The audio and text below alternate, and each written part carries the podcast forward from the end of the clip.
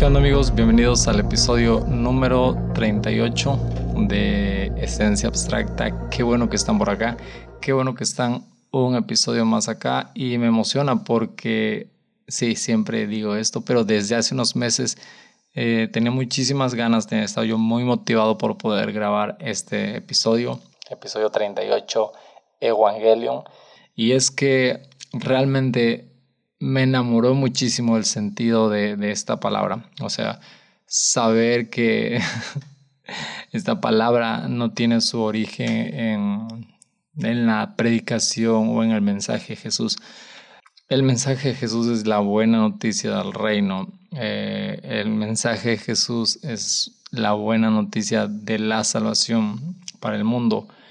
Pero esta palabra tenía en el contexto secular, tenía otro sentido, o sea, no era como de hablar cosas referentes a Dios o a, religión.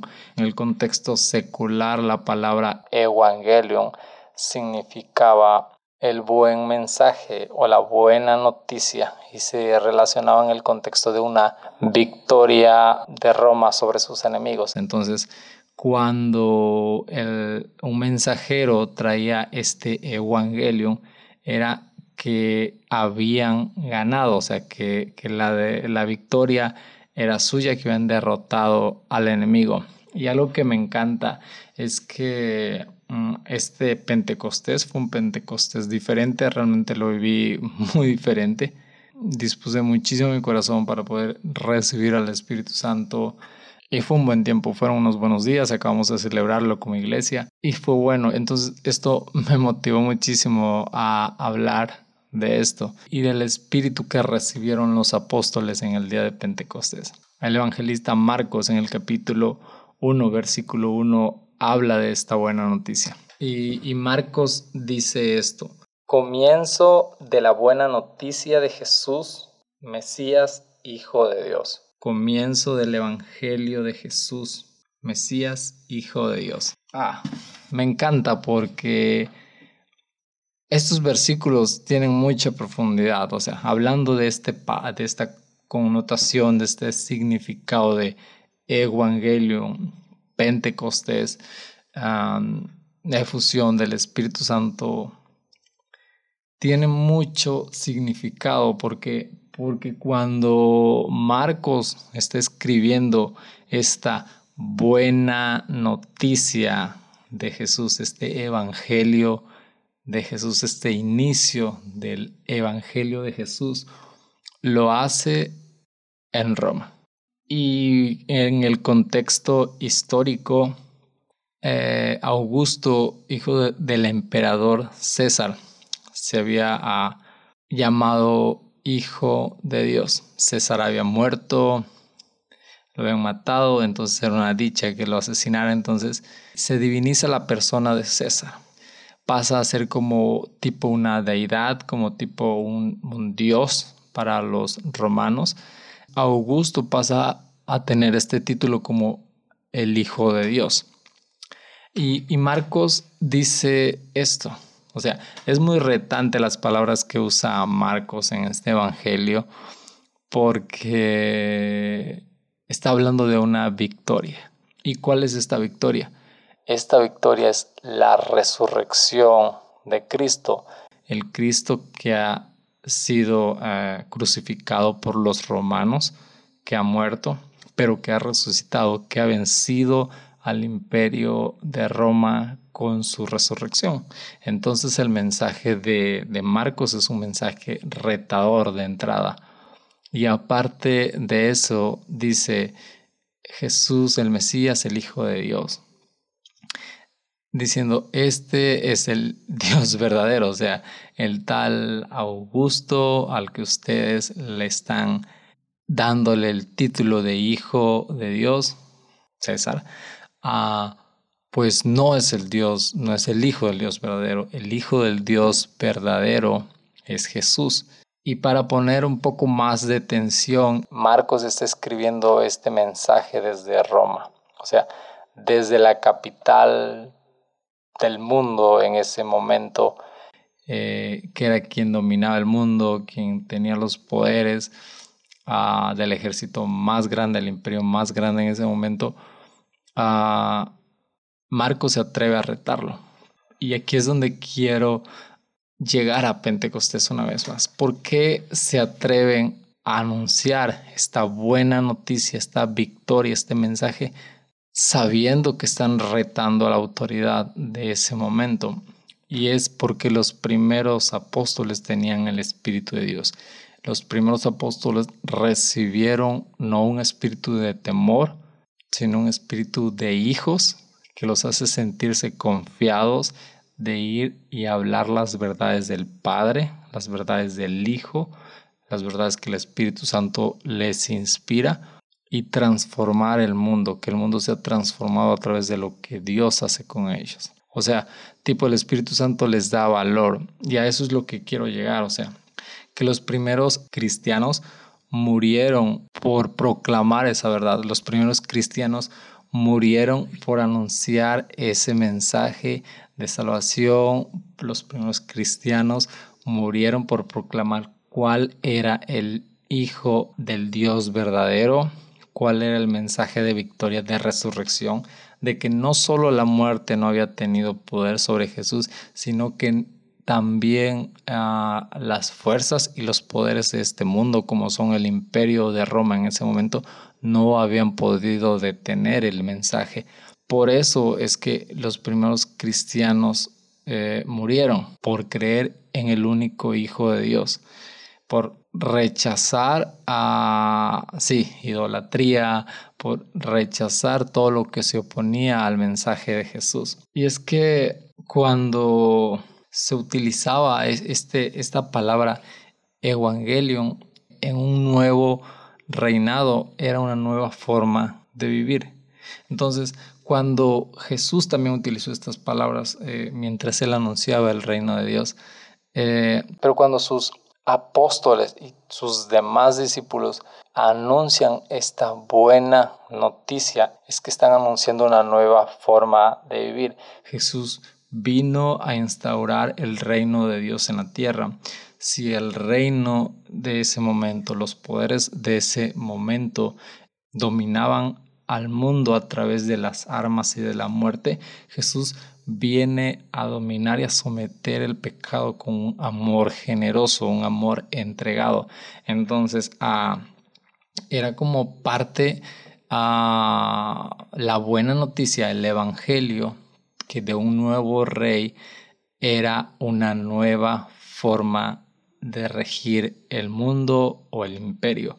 Entonces, la nueva forma de, reinar de este Dios que manda a su Hijo es a través de una entrega y de un amor generoso. Entonces esto chocaba muchísimo con eh, toda esta cultura romana y, con los primeros cristianos, por eso fueron incómodos para, para las autoridades de ese tiempo. y algo que me encanta es recordar que nosotros hoy en día podemos disfrutar de, del mensaje de Jesús. Nosotros hoy podemos vivir en la libertad, podemos gozar de, hey, si me reúno un día en la iglesia, me reúno un domingo, me reúno entre semana en la iglesia.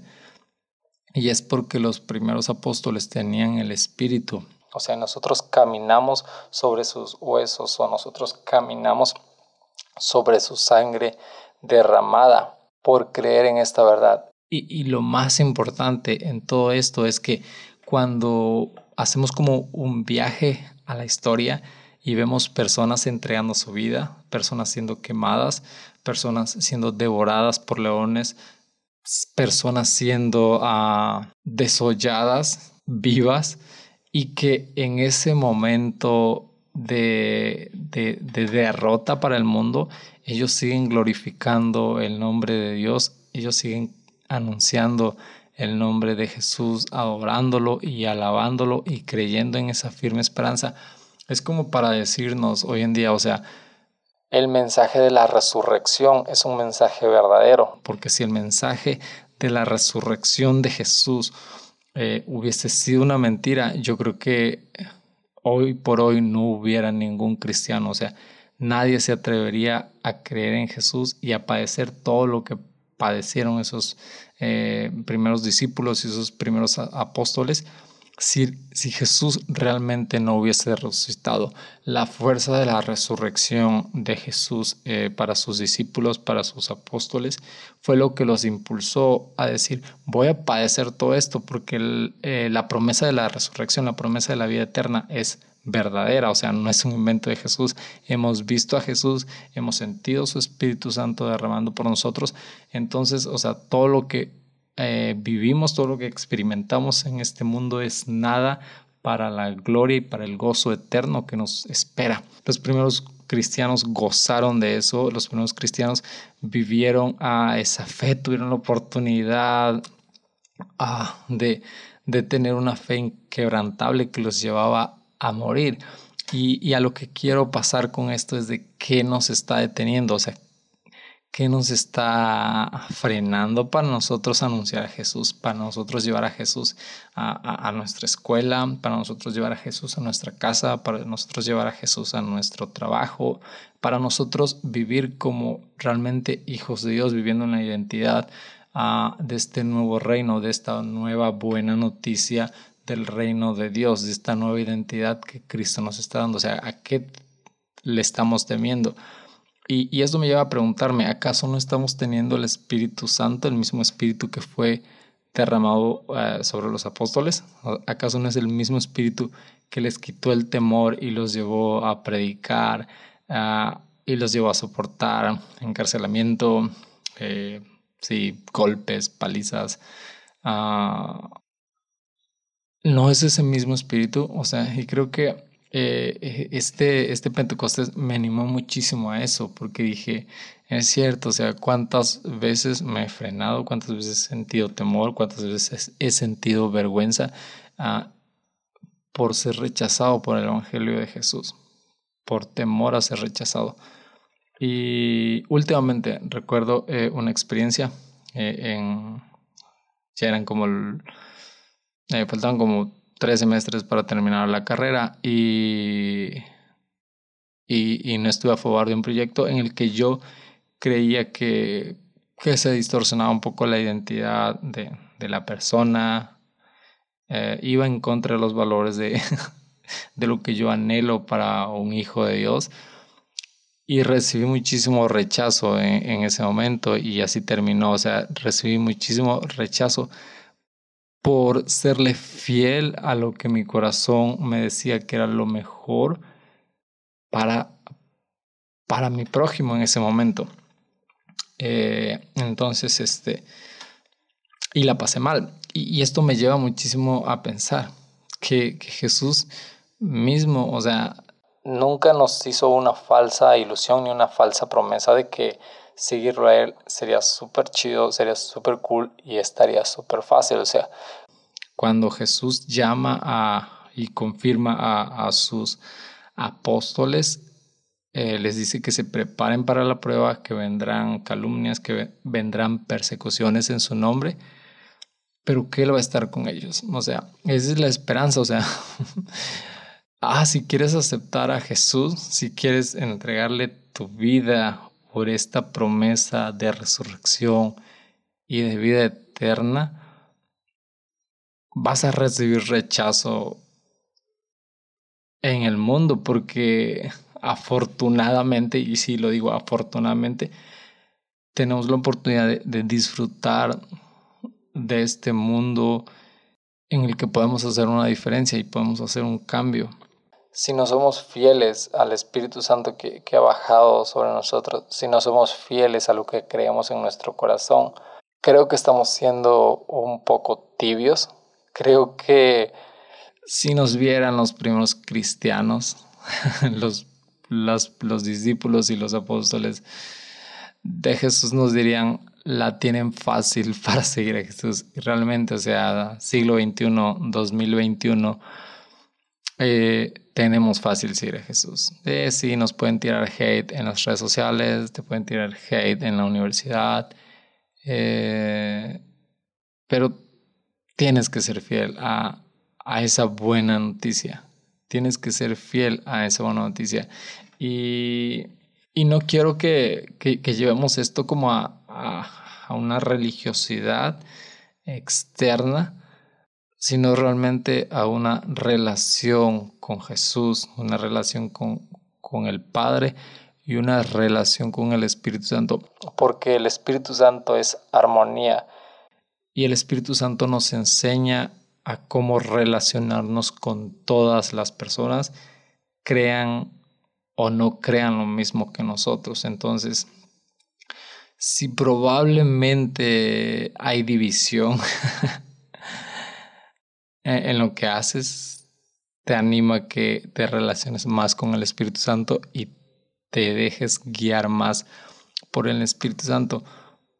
Porque sí, Jesús dice, vine a traer división, pero parte de eso es que también hay armonía y nosotros trabajemos por la paz desde las pequeñas cosas. Me encanta esa bienaventuranza, bienaventurados los que trabajan por la paz. E, e, eso es el mensaje, el mensaje de la buena noticia de la salvación, de que el cielo y la tierra se encontraron y se encuentran en la resurrección de Cristo. Y que nosotros vamos a poder ser parte de eso. Los primeros cristianos no se callaron a pesar de la persecución, a pesar de, de las injusticias, no se callaron, no callaron la verdad de la resurrección y de la nueva vida en Cristo. Entonces creo que ese, es el mensaje que debe de guiar y de conducir nuestras vidas.